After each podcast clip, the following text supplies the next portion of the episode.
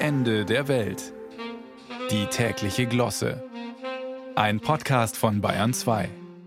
Alles hat Anfang des Jahres begonnen, als die EU den Angriff auf das höchste italienische Kulturgut gestartet hat, ausgerechnet mit Insekten, Würmer, Grillen und Heuschrecken statt Pizza, Pasta und Tiramisu. Ein vernichtender Schlag, zu dem die EU da ausgeholt hat, als sie die Tiere, die in der Bibel als Plage beschrieben sind, zugelassen hat als Lebensmittel. Die Hausgrille Acheta domesticus in Pulverform und zuvor schon die europäische Wanderheuschrecke.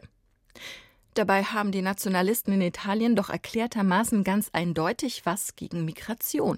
Eine Attacke auf die italienische Identität. Doch zum Glück gibt es die Postfaschisten und ihre Chefin Giorgia Meloni, die Retterin der italienischen Küche, die Hexe auf dem Schneebesen, die alles aufwirbelt und ordentlich durchfegt. Heuschrecke hat im Büffelmozzarella nun wirklich nichts verloren. Und bevor die EU nun noch mehr italienische Minestrone versalzt, ist Meloni jetzt präventiv aktiv geworden. Denn die nächste Essattacke droht. Laborfleisch. Cannelloni aus dem Labor, Vitello Tonato aus der Petrischale und Bolognese aus dem Reagenzglas. Das geht für Meloni nun wirklich nicht. Sie sorgt sich um die Gesundheit der Italiener und verordnet Pizza und Pasta statt Laborfleisch. Noch bevor die EU überhaupt eine Zulassung für Laborfleisch bewilligt hat, ist es jetzt in Italien verboten.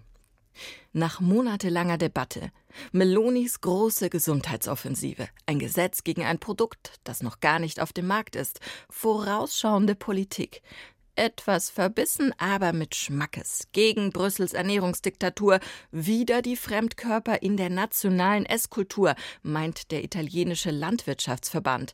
Ernährungssouveränität fordert der Landwirtschaftsminister. Außerdem 250.000 Euro für eine Laborbulette, da muss die EU schon ein paar mehr Subventionen rüberschieben. Zugegeben, das ist der Preis von vor zehn Jahren. Inzwischen ist Laborfleisch wohl billiger geworden aber schon wie es hergestellt wird. Statt aus einer Kuh kommt es aus dem 3D-Drucker. Das Labor macht es sogar möglich, dass es jetzt Burger gibt, die tatsächlich mit Wollhaar-Mammutgenen versetzt sind.